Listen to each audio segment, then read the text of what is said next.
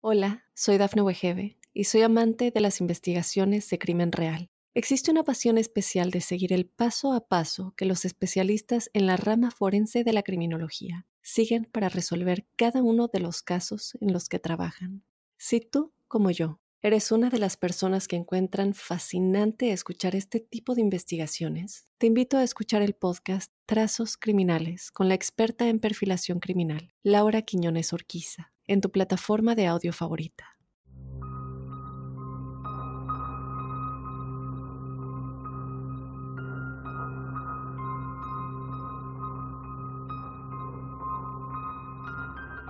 Mucho hemos escuchado del cronovisor del Vaticano, el instrumento secreto que logra capturar imágenes del pasado, sintonizando la frecuencia vibratoria de esas realidades en el tiempo y el espacio. Pero parece que el cronovisor no es el único secreto relacionado con los viajes en el tiempo. Se dice que el proyecto Pegasus fue el programa clasificado de investigación y desarrollo de la Agencia de Proyectos de Investigación Avanzada de Defensa, en el que la comunidad técnica de defensa de Estados Unidos logró viajar en el tiempo.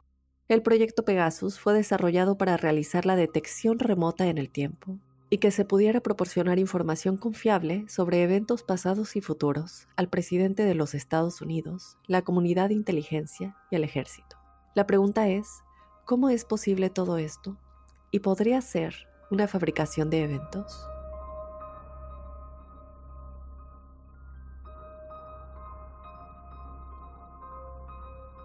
Hola crípticos, bienvenidos a otro lunes de Códice Críptico. Mi nombre es Dafne Wegebe, yo te doy la bienvenida. En este episodio vamos a estar hablando de los viajes en el tiempo con respecto a el proyecto Pegasus, pero con un intro que es necesario, lo cual es el cronovisor. Este sería otro episodio, pero creo que es importante que hablemos de ello. Entonces, bueno, yo te invito a que te quedes a lo largo de este episodio, te invito a que nos dejes saber qué opinas, de una vez te pongas a buscar mucha de la información que vamos a estar platicando fotografías también, que estés listo en tu celular o en tu computadora porque les voy a comentar de algunas fotos y documentos que ustedes pueden encontrar para que, bueno, como siempre, saquen sus propias conclusiones. Antes de comenzar, como siempre, te invito a que seas parte del episodio que tenemos todos los jueves, el episodio de testimoniales crípticos. Mándanos tu historia paranormal o sobrenatural a códicecríptico.gmail.com. Y bueno, sin más, vamos a comenzar ya con el episodio de esta semana, los viajes en el tiempo de acuerdo a la CIA y al Vaticano. El proyecto Pegasus es uno de ellos. Bienvenidos a Códice Críptico.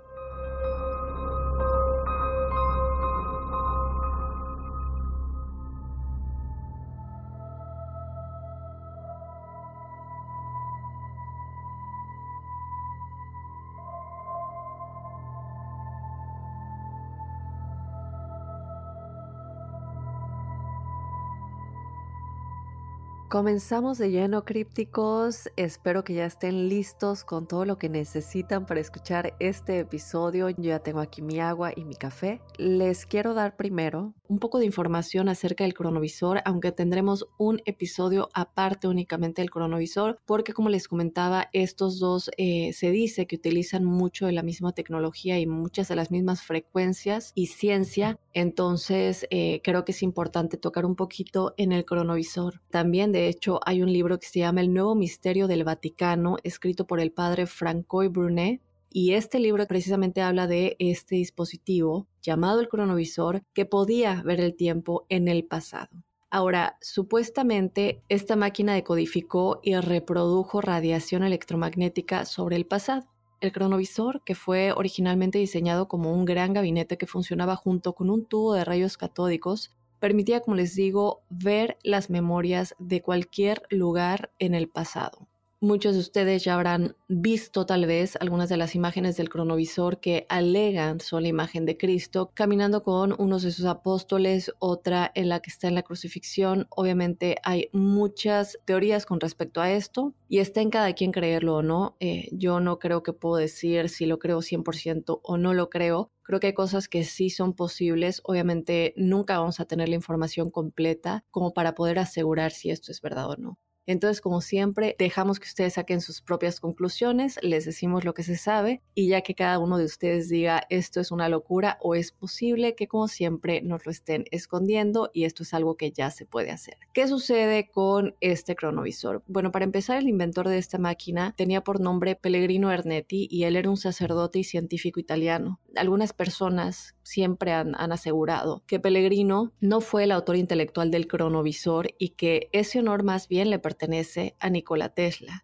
Esta no es una sorpresa que a Nikola Tesla de nueva cuenta se le haya robado algo que él creó. Como bien lo sabemos, Thomas Edison le robó a Nikola Tesla el descubrimiento, realmente le pertenecía a Nikola Tesla de la invención de la electricidad. Entonces, por mucho tiempo esto nunca se nos enseñó en las escuelas, nunca. Yo me acuerdo que yo aprendí que Thomas Edison es el que creó la, electricidad, el que descubrió cómo funciona todo esto, pero a fin de cuentas, conforme uno se va autoeducando y haciendo su propia investigación, pues nos terminamos dando cuenta que en realidad el inventor es Nikola Tesla y muchas cosas, no solamente esto que se le ha quitado el crédito tanto de los descubrimientos como de la investigación a Nikola Tesla y este parece ser uno de estos casos. Como les comento, podría ser que Pellegrino Ernetti no fue el autor intelectual del cronovisor y que más bien él se basó en mucha documentación secreta que se habría extraído del lugar en el que Nikola Tesla falleció. Entonces, eh, a fin de cuentas, este dispositivo Mientras Pellegrino lo estaba usando, él afirmó ser testigo de la crucifixión de Cristo. Recordemos que el cronovisor no te lleva al lugar, a diferencia del proyecto Pegasus, que ya nos vamos a adentrar, sino que únicamente lo ves por medio de imágenes en este dispositivo que es como una televisión pequeña. Esta imagen de la crucifixión de Cristo, al igual que cuando él se encuentra caminando con uno de sus discípulos, son imágenes que se han publicado, obviamente no sabemos si son verdad. En lo personal yo no creo por lo menos que la, de la crucifixión parezca real, de hecho es muy similar a otra imagen de Cristo. Entonces eh, ustedes las pueden buscar, saquen sus propias conclusiones. La otra, cualquiera podría decir que sí se ve real, pero que lo sea o no, eso nunca lo vamos a saber.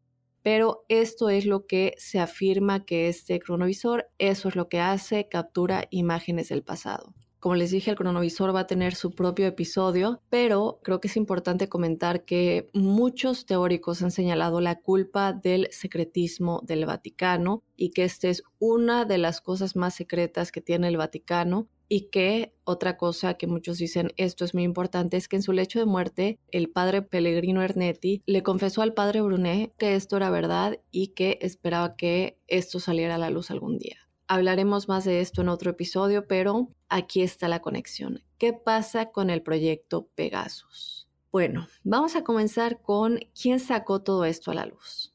La persona que sacó todo esto a la luz se llama Andrew Basiago, que se sumó al misterio detrás de las controvertidas declaraciones de Pellegrino con respecto al cronovisor explicando que en 1968 el proyecto Pegasus se lanzó con la información basada en documentos dejados también por Nikola Tesla después de su muerte en 1943. Él dice que el Departamento de Guerra incautó las pertenencias de Tesla y las utilizó para la Agencia de Proyectos de Investigación Avanzada de Defensa, a la cual me voy a estar refiriendo de ahora en adelante como DARPA. Basiago ha detallado una vida secreta que comenzó de hecho cuando él era un pequeño, únicamente estando en tercer grado de primaria, y fue ordenada por su padre a través de un programa con el nombre Proyecto Pegasus. Desde hace muchos años, Basiago ha declarado que él fue enviado a Gettysburg en 1972 desde un centro de investigación en East Hanover, en New Jersey, durante una sesión de una cámara de confinamiento de plasma. Él dice que este centro de investigación le pertenece al gobierno y que esta cámara usa energía radiante insertada en un túnel vortal que permite la teletransportación a una ubicación en un tiempo diferente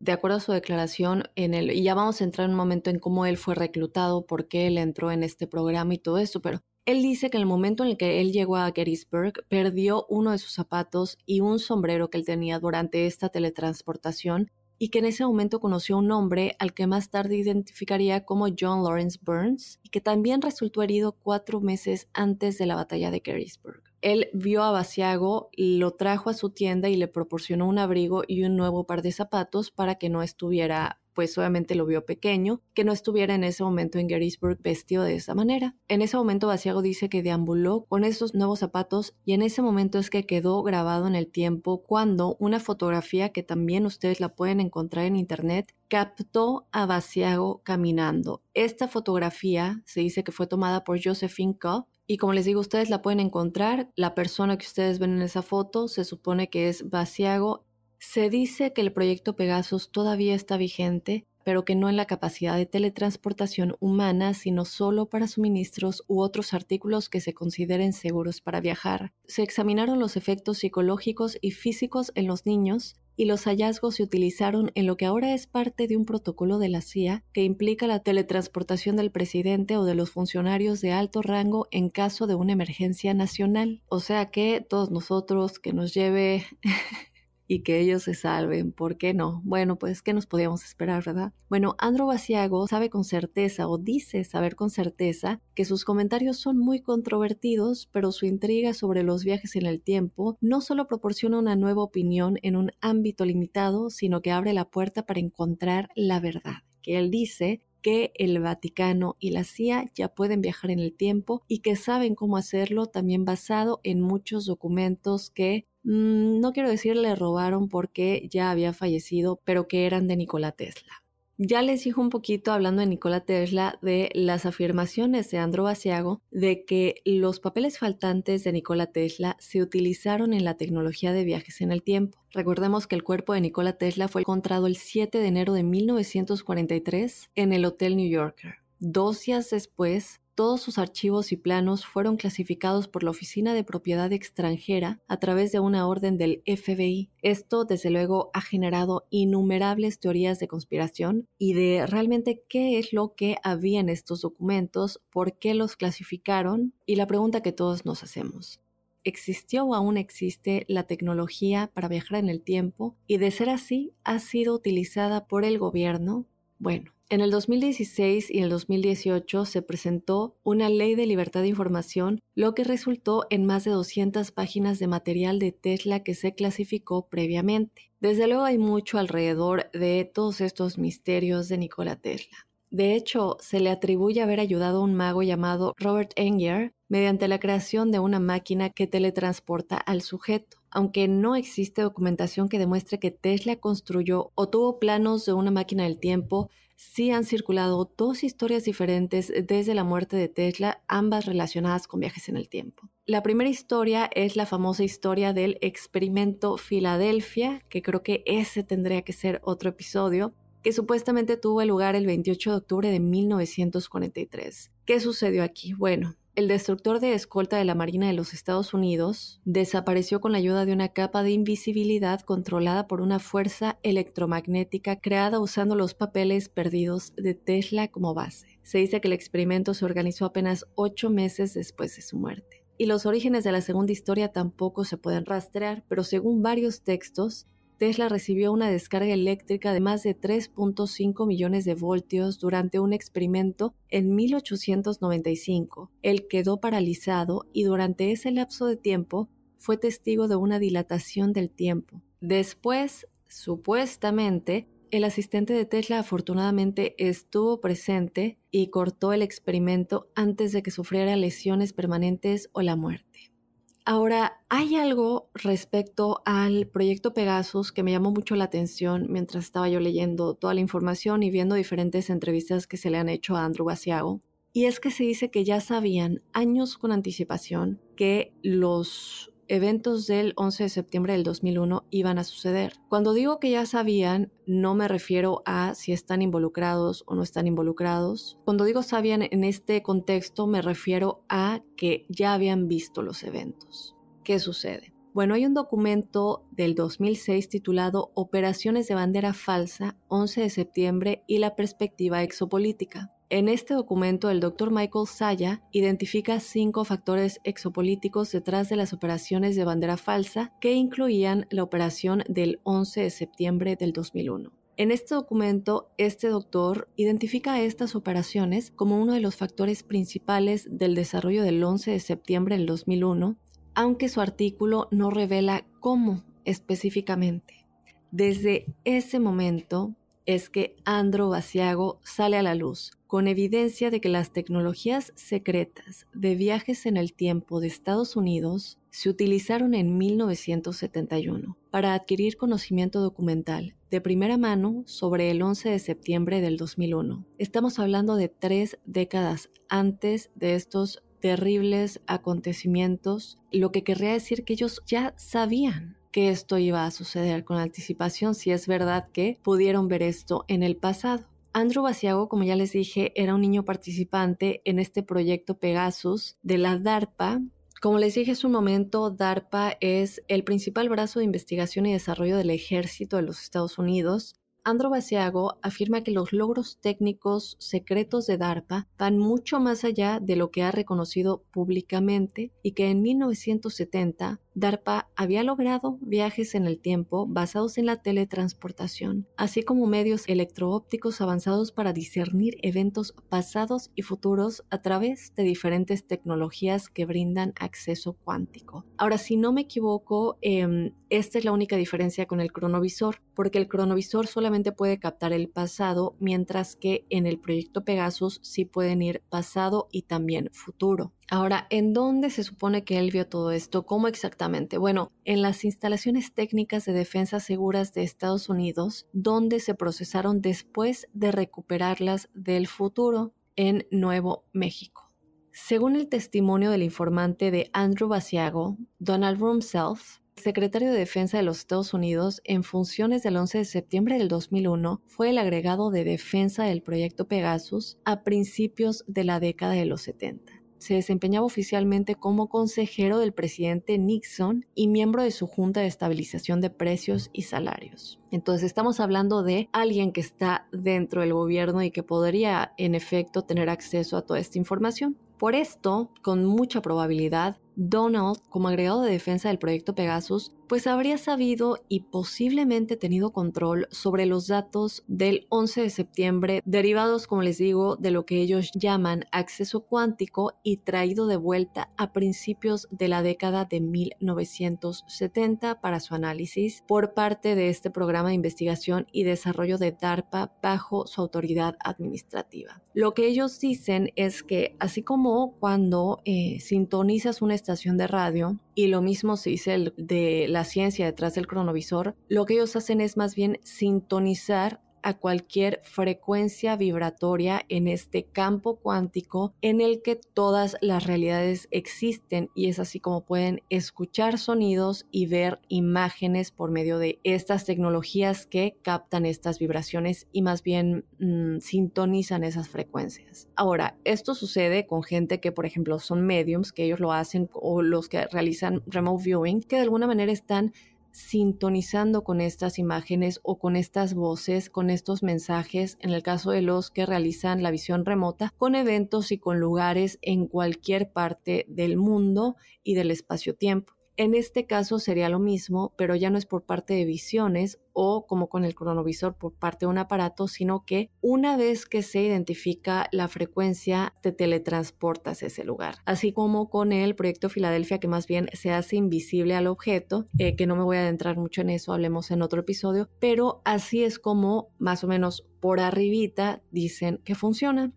El relato del testigo presencial de, Andrew Basiago de que el secretario Rumsfeld y otros sabían sobre el 11 de septiembre con décadas de anticipación porque, como les digo, los datos al respecto se recopilaron a través del programa secreto de viaje del tiempo de, de DARPA, revela varios de los hechos en la literatura del 11 de septiembre y muchos creen que puede ser la clave para que la sociedad desentrañe la responsabilidad final con esto, yo quiero que analicemos un poco esta evidencia de acceso cuántico que Andrew Basiago dice que este artefacto de viaje en el tiempo puede tener. Lo que cabe aclarar aquí, según él, es que el gobierno ya ha identificado a Andrew Basiago como una figura emergente en el movimiento de divulgación como un denunciante de programas secretos basado en el significado global de sus revelaciones.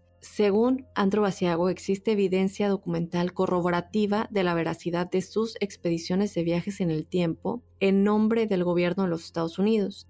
Ahora, con todo esto, mucha gente se pregunta, bueno, ¿por qué no lo han matado? ¿Por qué no ha desaparecido? ¿Por qué no ha estado eh, bajo protección de testigos? Bueno, lo que él y mucha gente que cree en lo que él dice es que una vez que él ya salió tanto a la luz, normalmente lo que ellos hacen es desaparecer a la persona, como lo platiqué de Marilyn Monroe en ese episodio que ella ya había visto muchas cosas del, del Área 51 cuando estaba saliendo con el presidente John F. Kennedy, bueno, más bien cuando era su amante, eh, y que al momento en el que John F. Kennedy le dice a Marilyn Monroe, bueno, porque ella también estaba con Bobby, se, se estuvo relacionando con Bobby, y en el momento en el que ella tiene esta amenaza de que esto se ha terminado, ella dice, es el momento en el que yo voy a decir todo lo que se me ha mostrado y todo lo que sé, pero Ahí se muestra la fecha, eh, obviamente, a dónde ve este documento y estos documentos en los que se, se advierte de lo que está haciendo Marilyn Monroe y lo que se tiene que hacer al respecto. Como lo platiqué en el, eh, en el programa de, Diana, de la princesa Diana, también no solamente con MI6, pero también con la CIA, que tenían todos estos documentos acerca de la princesa Diana y se convierten en estas personas peligrosas para los gobiernos. Entonces, bueno, se queda esto allá afuera Andrew Asiago, sin embargo, dice, yo ya salí a la luz. Si hoy me desaparecen, después de haber estado en tantos lugares, en tantos medios, tanto propios, independientes como públicos, diciendo esta información, creo que es muy obvio que únicamente se me estaría dando la razón si de la nada desaparezco o me muero. En cambio, si no hace nada, se me puede seguir tachando de loco. Eso es lo que él alega con respecto a por qué si él se ha convertido o se le ha identificado como una figura emergente en, este movimiento de divulgación, como un denunciante de programas secretos, por qué se le sigue permitiendo ¿no? seguir divulgando esta información. Como les digo, hay una fotografía que Andrew Basiago asegura fue tomada en el lugar del discurso de Gettysburg el 19 de noviembre de 1863 y se ve esta fotografía en la que él está eh, siendo joven aún y que se capta después de que él fuera teletransportado a ese lugar en el continuo espacio temporal a través de esta tecnología de, la DARPA y del gobierno. Andrew Basiago ha respondido siempre públicamente preguntas. Él declara ser este niño parado en el primer plano de la imagen, en el centro a la izquierda, si ya le están viendo, si ya usaron Google para buscar esta imagen, él está mirando a su derecha. Como les dije, lo que él declaró hace un momento les platicaba que cuando él entró, eh, él perdió sus zapatos y su sombrero en el proceso de esta teletransportación y que es cuando este eh, zapatero llamado John Lawrence Burns lo lleva a esta tienda en donde le da un par de zapatos que eran muchísimo más grandes que su medida. Entonces, en esta foto sí se puede apreciar que estos zapatos son muy grandes para este niño que está parado en la fotografía y esto es lo que él explica que le sucedió. Ahora, la versión cierta o no, no se sabe desde luego. Otra cosa que él dice es que esta imagen fue tomada cuando caminó hacia ese lugar y se paró de esta manera para desviar la atención de sus zapatos. Estaba parado junto al estrado y Lincoln todavía no había llegado. Y dice que él permaneció en esta posición durante varios minutos antes de que el efecto de campo cuántico producido por la cámara de confinamiento de plasma terminara y se encontrara de regreso en el laboratorio de la CIA en Nueva Jersey. Él dice que, por lo que él sabe, esta fue la única fotografía que se tomó en el pasado o en el futuro cuando viajaba en el tiempo para el proyecto Pegasus de la CIA y de la Agencia de Proyectos de Investigación Avanzada de Defensa. Él cree que otro gran avance vendrá en forma de relatos de los residentes de Santa Fe, Nuevo México, sobre niños que aparecieron repentinamente en el complejo del Capitolio Estatal a principios de los años 70 diciendo que sus llegadas a veces fueron presenciadas y que ha hablado con residentes del área que sabían que personas se estaban teletransportando a Santa Fe a principios de la década de 1970. Ahora, parte de este conocimiento, cabe aclarar, resultó o se dice que resultó de la llegada de estos eh, teletransportados, incluyéndolo a él. Otra cosa que me encontré que me llamó la atención es que existen dos oficiales de la Unión que le preguntaron a Andrew dónde estaba acampado su regimiento y que en ese momento pues obviamente él no sabe qué hacer porque es como viajar a otro lugar, a otro tiempo y qué haces, ¿no? ¿Cómo explicas quién eres, quién es tu familia, en dónde trabajas? todas esas cosas que en ese tiempo no existen para ti. Él también tuvo un encuentro extraño con su padre quien es que, eh, no, recuerdo si ya les comenté esto, pero él es quien inicialmente lo metió al proyecto. En un momento les voy a decir más o menos por qué sucedió esto. El padre de Andrew cabe aclarar que ya trabajaba para la CIA cuando ellos estaban buscando niños para el experimento para, para este proyecto Pegasus. Cuando el papá de Andrew lo ve en Gettysburg, se sorprendió porque no esperaba verlo. Él estaba viajando por su parte y él dice que su papá se sorprendió que él actuó como si no supiera quién era Andrew y que después de que los dos oficiales de la Unión lo interrogaron, recuerdan, lo interrogaron por esto de dónde estaba su, su, su regimiento, él se preocupó demasiado. ¿Por qué? Desde luego, antes de hacer todo esto, Debe haber muchísimo entrenamiento para evitar llamar la atención, para saber cómo responder al ser interrogados, arrestados, detenidos, etcétera, porque bueno, estas cosas podrían crear complicaciones que les impedirían volver al presente. Y yo sé que esto suena a película de Hollywood o a serie de televisión Outlander, si no la han visto, véanla, o a la serie también Dark y todo esto uno se pregunta, bueno, esto suena a fantasía o como siempre lo decimos, la realidad supera la ficción. Tal vez la ficción saque información de todo esto para realizar las películas. No sabemos. Yo entiendo que se escucha como ficción, pero como les dije, saquen sus propias conclusiones. Entonces sí, al ser interrogados te llevan a la cárcel o no se encuentra todo lo que estás eh, alegando que eres o tu familia o de dónde vienes, y desde luego no puedes decir que eres un viajero en el tiempo porque quién te va a creer sobre todo en los 1800 y, eh, y bueno, también el día de hoy creo yo. Entonces, eh, eh, todo este entrenamiento es muy exhaustivo para que ellos sepan cómo responder y cómo actuar en caso de no poder pasar desapercibidos. ¿Qué sucede? ¿Qué es lo que él hizo y cómo reaccionó ante esta situación? Bueno, él dice que consciente de estos eh, enormes zapatos eh, que él llevaba puestos y tratando desde luego de evitar llamar la atención, de que lo vieran más, lo que decidió hacer es caminar unos 100 pasos desde el estrado y se paró de espaldas al estrado mirando en la dirección opuesta a donde sabía que iba a llegar el presidente Abraham Lincoln. Él esperaba que al fingir desde luego eh, un aire pues no sé, indiferencia de, de esta manera, iba a evitar un mayor escrutinio por parte de los presentes, llamar más la atención y en consecuencia que los oficiales se acercaran y terminaran interrogándolo de manera más exhaustiva. Ahora, quiero adentrarme un poco más a lo del 11 de septiembre porque estoy segura que les dejó un poco de dudas lo que comenté hace un momento. ¿De qué manera o, o cómo se supone que Estados Unidos ya sabía de este ataque? Lo que Andro dice saber es que, como les digo, a principios de 1970, el proyecto Pegasus tenía imágenes en movimiento de uno de los aviones chocando contra una de las torres gemelas y que los directores del proyecto conocían y hablaban del 11 de septiembre abiertamente. Después, el agregado de defensa del proyecto Pegasus, que era este eh, testigo que les he platicado de él, Donald Rumsfeld, él se desempeñaba como secretario de defensa durante el 11 de septiembre. Según Andrew Asiago, la evidencia del proyecto Pegasus muestra que el gobierno de Estados Unidos conocía de los ataques del 11 de septiembre, sabía que iban a pasar con muchísimos años de anticipación, pero que esto no quiere decir que necesariamente participaron en los ataques. Pero mucha gente se pregunta, bueno, si ya sabían con tantos años de anticipación que esto iba a suceder, ¿por qué no evitaron que ocurriera? Digo, creo que es la pregunta más lógica que uno se puede preguntar y por la que más escepticismo uno podría tener, ¿no? Porque bueno, es evidente que algo terrible va a suceder porque no lo impides. Eh, yo me acuerdo que hace un tiempo yo puse una pregunta en mis redes sociales y era, si tú supieras con anticipación que un bebé llamado Adolfo Hitler va a nacer y ya sabes todo lo que va a hacer, ¿matarías a ese bebé? Y yo creo que es una pregunta muy, muy difícil, porque estás hablando de un bebé que en ese momento es inofensivo, pero sabes todo el dolor y toda la muerte que va a causar. Creo que esto entra un poquito en eso, el por qué no lo evitaron.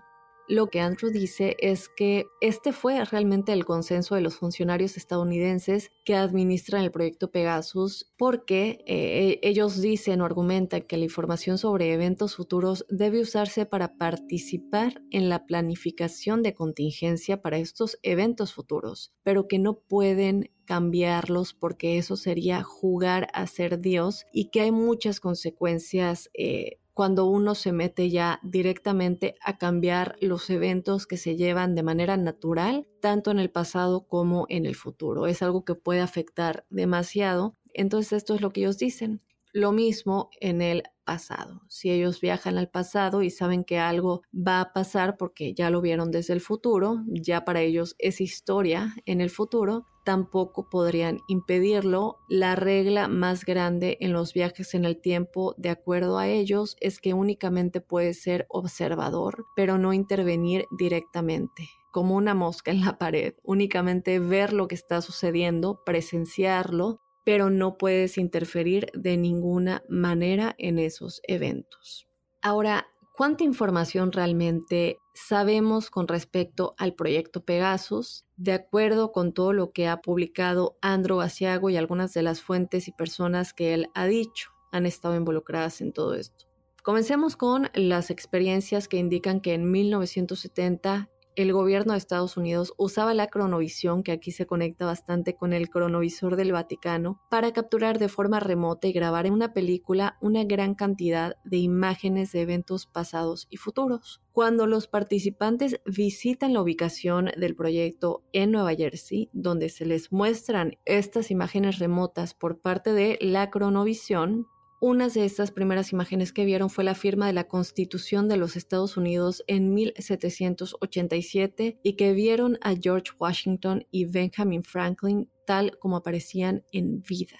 Y yo creo que la duda más grande que podemos eh, tener es si esto sigue estando activo, si todavía se realiza. No se sabe realmente si el proyecto Pegasus todavía está activo porque eh, las cosas que Andrew vivió son cosas que pasaron hace mucho tiempo. Entonces él no podría dar una declaración de algo reciente. Pero si nos ponemos a pensar, creo que la infraestructura de inteligencia que ha evolucionado a partir de 1970 y, y, todo lo nuevo que ha desarrollado la CIA y el gobierno en general, pues probablemente es está muchísimo más activa en este momento de lo que lo estaba antes, sobre todo porque ahora ya tienen el conocimiento de experimentos que hicieron hace muchísimo tiempo como para llevarlos a un siguiente nivel. Y una de las cosas que, como les digo, eh, es más importante aquí es que los oficiales de alto mando y el presidente puedan utilizar estos canales en caso de que algo fatal suceda en el mundo y pues obviamente ellos puedan salirse de esta realidad Además, bueno, ellos ya tendrán mucha información de cosas que van a pasar en el futuro que nosotros pues no tenemos ni idea. La pregunta es, ¿tenemos el poder de cambiarlo?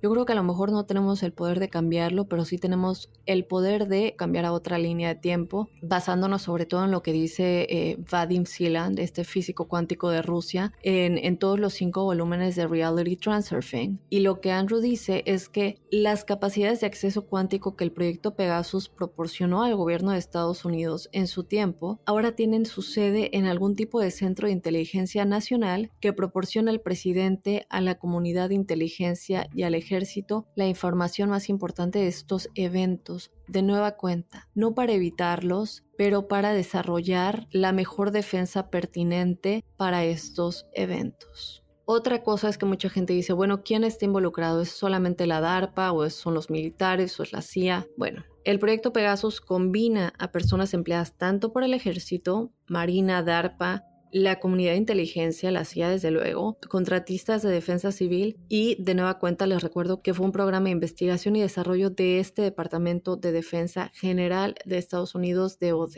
Hace un momento también les platicaba de el padre de Andrew Basiago, que fue él quien lo metió al programa. Mucha gente se pregunta cómo es posible que su propio padre lo metiera en esto. Lo que sucede, según Andrew Basiago, es que primero que nada, tanto su padre como él estaban orgullosos de servir a su país y que para ellos era un privilegio participar en las primeras actividades del gobierno en la exploración del espacio-tiempo. Él también dice que su padre no lo involucró porque él quisiera, sino que más bien le dijeron que lo tenía que hacer, no era opcional. Básicamente se vio obligado a involucrar a Andrew, sin embargo, él ya era parte de esto, estaba orgulloso de ser parte de esto y Andrew tuvo la misma reacción. Ahora muchos de nosotros que ya somos adultos pensaremos, bueno, ¿y nosotros no podremos ser parte de esto? Pues lamentablemente o supuestamente solamente los niños pueden ser participantes, por lo menos específicamente de este proyecto, por cinco razones principales. Primero, son sujetos de prueba experimentales de los efectos físicos y mentales de la teletransportación. En segundo lugar, son participantes necesarios porque los hologramas producidos por los cronovisores colapsarían si hubiera adultos involucrados y se necesitaban desde luego, y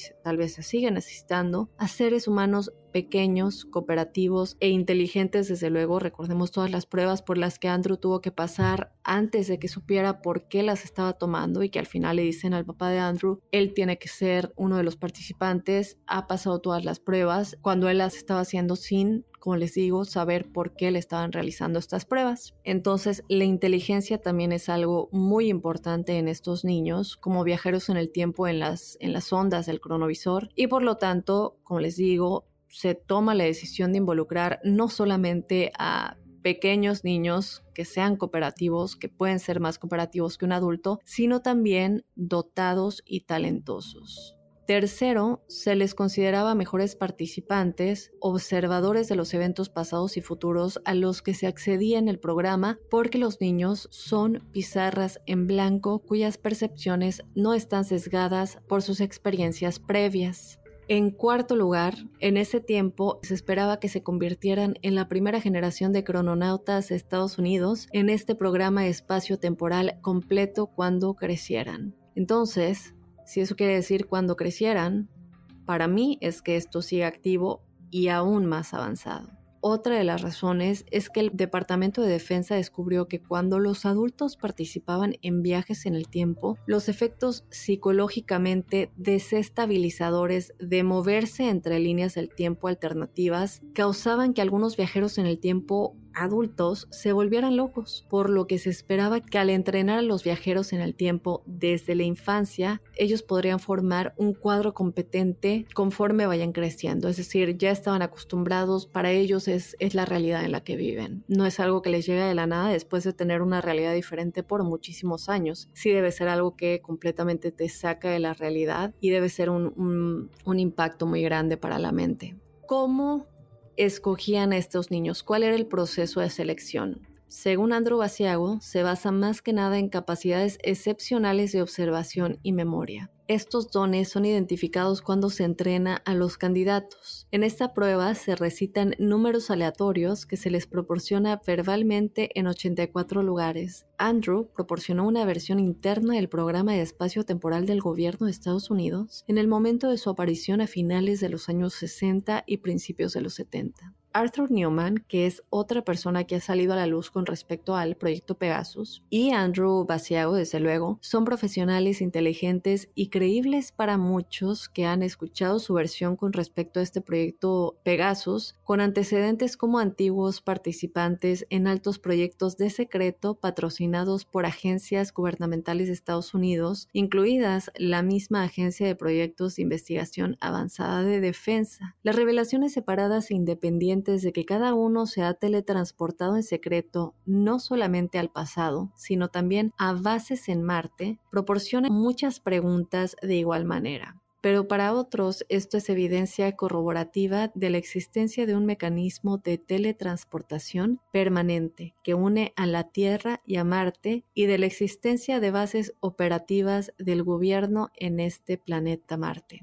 Según Andrew Basiago, el gobierno de Estados Unidos ha tenido una capacidad de teletransportación completamente operativa desde 1967 y para 1970 ya estaban entrando a un cuadro de escolares estadounidenses dotados y talentosos. Él dice que este entrenamiento culminó en 1981, cuando él tenía 19 años y se teletransportó a Marte. Él dice que primero esto lo hizo solo y después la agente de la CIA Courtney M. Hunt para este viaje solo y luego para que, como les digo, vaya acompañado. Ambos viajes se realizaron a través de un salto ubicado en una instalación de la CIA en California. Ahora, ¿qué pasa con esta gente que él dice está involucrada? Se puede decir que la participación de Andrew Basiago en esta investigación, así como la identidad de esta agente de la CIA, Courtney M. Hunt, han sido confirmadas por la doctora Jean María Arrigo, que es una especialista en ética que trabaja en estrecha colaboración con el ejército de los Estados Unidos, las agencias de inteligencia y por el capitán del ejército Ernest García, cuya carrera histórica en la inteligencia de Estados Unidos incluyó servir como guardia en las expediciones de los manuscritos del Mar Muerto del arqueólogo israelí Yigal Yadin y como adjunto de seguridad del ejército para el proyecto Pegasus de la Agencia de Proyectos de Investigación Avanzada de Defensa.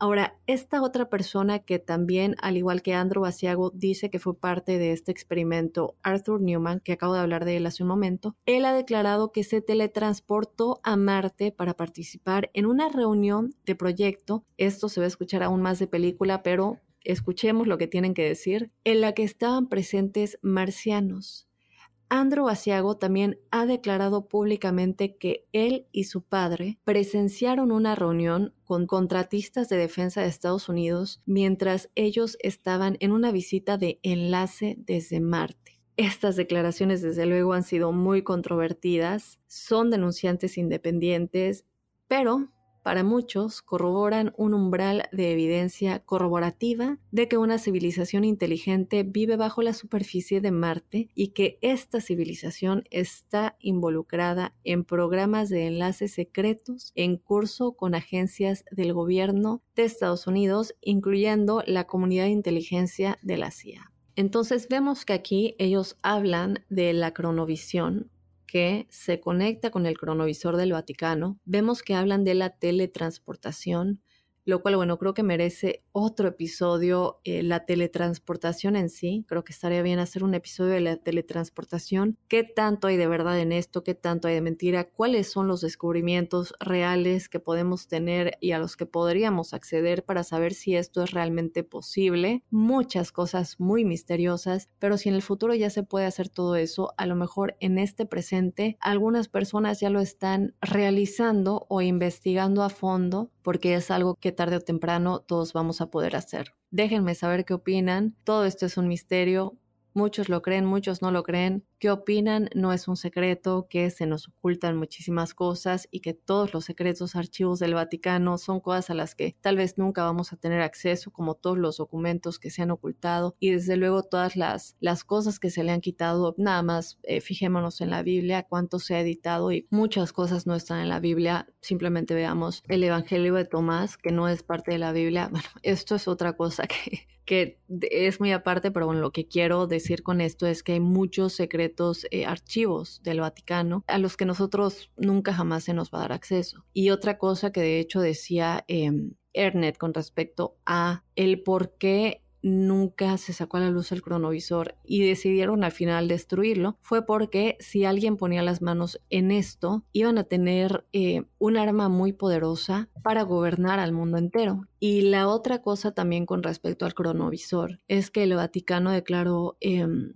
que bueno, básicamente cualquiera que pusiera las manos en algo similar al cronovisor iba a ser completamente excomunicado. Entonces mucha gente dice, si el Vaticano ya dijo que esto es una mentira y que el cronovisor no existe, ¿por qué tendrían que declarar después que cualquier persona que ponga las manos o saque a la luz algo como el cronovisor eh, va a ser excomunicado? Si no es real, ¿por qué tener que declarar eso? Eso no sería posible de todas maneras porque están diciendo que no existe. Entonces está ese dilema, ¿no? De por qué declaran eso cuando supuestamente no existe. ¿Cómo existe la posibilidad de que alguien pudiera poner sus manos en algo como el cronovisor, sino el mismo cronovisor, para ser excomunicado si ya dijeron que es algo falso, que nunca existió? Otro dilema, desde luego.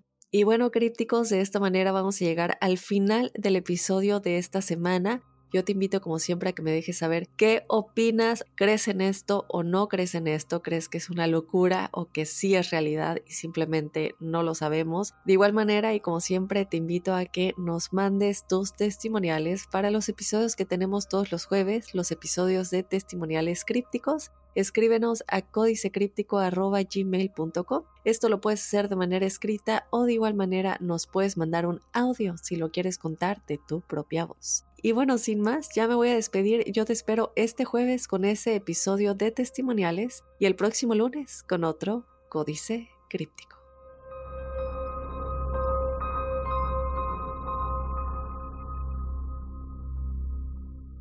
Hola, soy Dafne Wegebe y soy amante de las investigaciones de crimen real. Existe una pasión especial de seguir el paso a paso que los especialistas en la rama forense de la criminología siguen para resolver cada uno de los casos en los que trabajan.